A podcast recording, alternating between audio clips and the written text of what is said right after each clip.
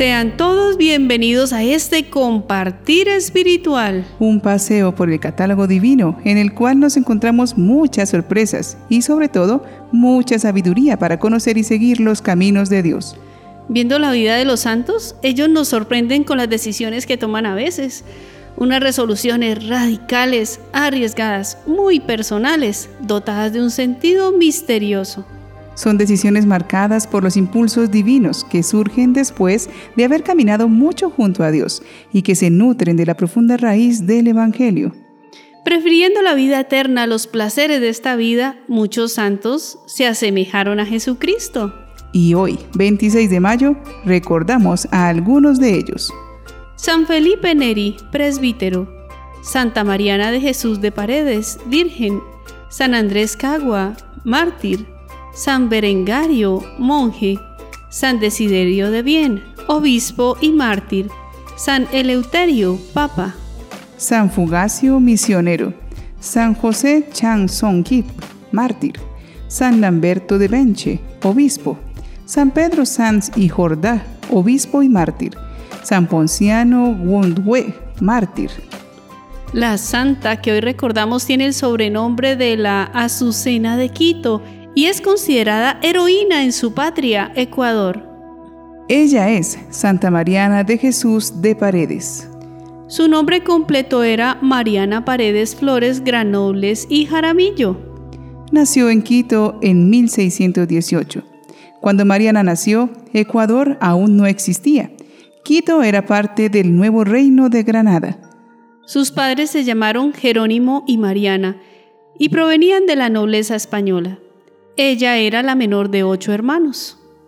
Desde los cuatro años quedó huérfana de padre y madre, y al cuidado de su hermana mayor, Jerónima, y de su cuñado, Cosme de Miranda, quienes la quisieron como a una hija. Desde muy pequeña demostró una gran inclinación hacia la piedad, la pureza y por la caridad hacia los pobres. Ya a los siete años, invitaba a sus sobrinas, que eran casi de su misma edad, a rezar el rosario y a hacer el Via Crucis. Se aprendió el catecismo tan bien que a los ocho años fue admitida a hacer la primera comunión, algo excepcional en aquella época. El sacerdote evaluador se quedó admirado de lo bien que esta niña comprendía las verdades del catecismo al escuchar un sermón acerca de la gran cantidad de gente que todavía no logró recibir el mensaje de la religión de Cristo, dispuso irse con un grupo de compañeritas a evangelizar a los paganos. Por el camino las devolvieron a sus casas porque no se daban cuenta de lo grave que era la determinación que habían tomado. Otro día se propuso ir con otras niñas a una montaña a vivir como anacoretas dedicadas al ayuno y a la oración. En esta ocasión, un toro muy bravo las devolvió corriendo a la ciudad. Entonces, su cuñado, al darse cuenta de los grandes deseos de santidad que tenía Mariana, trató que la recibieran en una comunidad religiosa. Pero las dos veces que trató de ser religiosa, se presentaron contrariedades imprevistas que no le permitieron ingresar al convento. Entonces ella se dio cuenta de que Dios la quería santificar quedándose en el mundo. Decidió servir a Dios de manera laica, viviendo en una habitación que se le construyó en el solar perteneciente a su hermana Jerónima y que hoy corresponde al coro del monasterio de El Carmen Alto, actualmente convertido en museo. Su primer guía espiritual fue el jesuita Juan Camacho, quien la motivó para hacer el voto de virginidad perpetua y le enseñó el método de San Ignacio de Loyola, que consiste en examinarse tres veces por día la conciencia, y le fueron llevando a una gran exactitud en el cumplimiento de sus deberes. Mariana tenía dotes innatas para la música, por lo que tocaba hermosamente la vihuela, la cítara y el clavicordio, además de que poseía una armoniosa voz. Había aprendido a leer, coser, tejer y bordar, lo que le permitía mantener su tiempo ocupado y lejos del pecado de la ociosidad. Se propuso cumplir aquel mandato de Jesús. Quien desea seguirme, que se niegue a sí mismo. Y desde niña empezó a mortificarse en la comida, en el beber y dormir. Con frecuencia se retiraba a practicar penitencia en su habitación, la cual despojó de todo mueble, con excepción de un ataúd y una calavera que le recordaban que iba a morir y tendría que rendir cuentas a Dios. En él dormía varias noches cada semana y el tiempo restante lo tenía lleno de almohadas que semejaban un cadáver. Entre sus guías espirituales se encontraba el padre Hernando de la Cruz, quien realizó un hermoso retrato de la joven y le dedicó un poema. En 1639 se hizo terciaria de la Orden de San Francisco. En el comedor colocaba una canasta debajo de la mesa y se servía en cantidades iguales a todos los demás, pero, sin que se dieran cuenta, echaba buena parte de esos alimentos en la cesta y los regalaba después a los pobres. Animada por la sed que Jesús padeció en la cruz, ofrecía no tomar ninguna bebida en los días de mucho calor. Se colocaba en la cabeza una corona de espinas mientras rezaba en rosario que frecuentemente rezaba con los brazos en cruz. Como sacrificio se propuso no salir de su casa, sino al templo y por una caridad urgente. Así que el resto de su vida estuvo recluida en su casa. Solamente la veían salir cada mañana a la Santa Misa y volver luego a vivir encerrada, dedicada a las lecturas espirituales, a la meditación, a la oración, al trabajo y a ofrecer sacrificios por la conversión de los pecadores. Su rutina penitente es sorprendente, pero la espiritualidad fortalecida con este itinerario de vida floreció en muchas gracias especiales. Su rostro demostraba el rigor de sus penitencias, pero habiendo pedido a Dios que no se notara, tomó el aspecto de una persona robusta y sana. Con este favor, Mariana aumentó más su austeridad, pasando los últimos siete años de su vida sin tomar otro alimento que la sagrada comunión que recibía diariamente. Mariana recibió de Dios el don de consejo y el de profecía. Así como ella anunció los hechos, así sucedieron, incluyendo la fecha de su muerte, que dijo sería un viernes 26.